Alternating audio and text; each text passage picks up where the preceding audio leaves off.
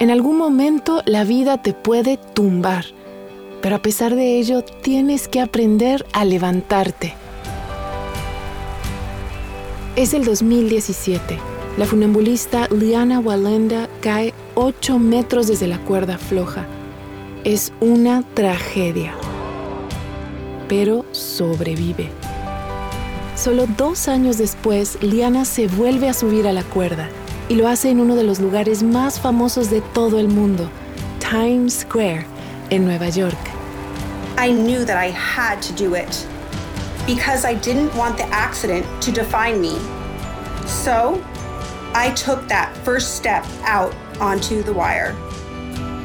Welcome. Bienvenidos y bienvenidas a la tercera temporada de Relatos en Inglés, el podcast de Duolingo que cuenta historias reales y fascinantes para quienes están aprendiendo inglés. En esta temporada te traemos relatos de resistencia. Por ejemplo, conoceremos a una pareja cuya casa fue destrozada por un tornado solo días antes de su boda y a una bailarina profesional que se vio obligada a reinventarse después de sufrir una lesión grave. You might think that it's just ballet, but being a ballet dancer is more than a profession. It was my whole identity until then. I didn't know who I was without ballet in my life. La nueva temporada de Relatos en Inglés empieza el 9 de junio.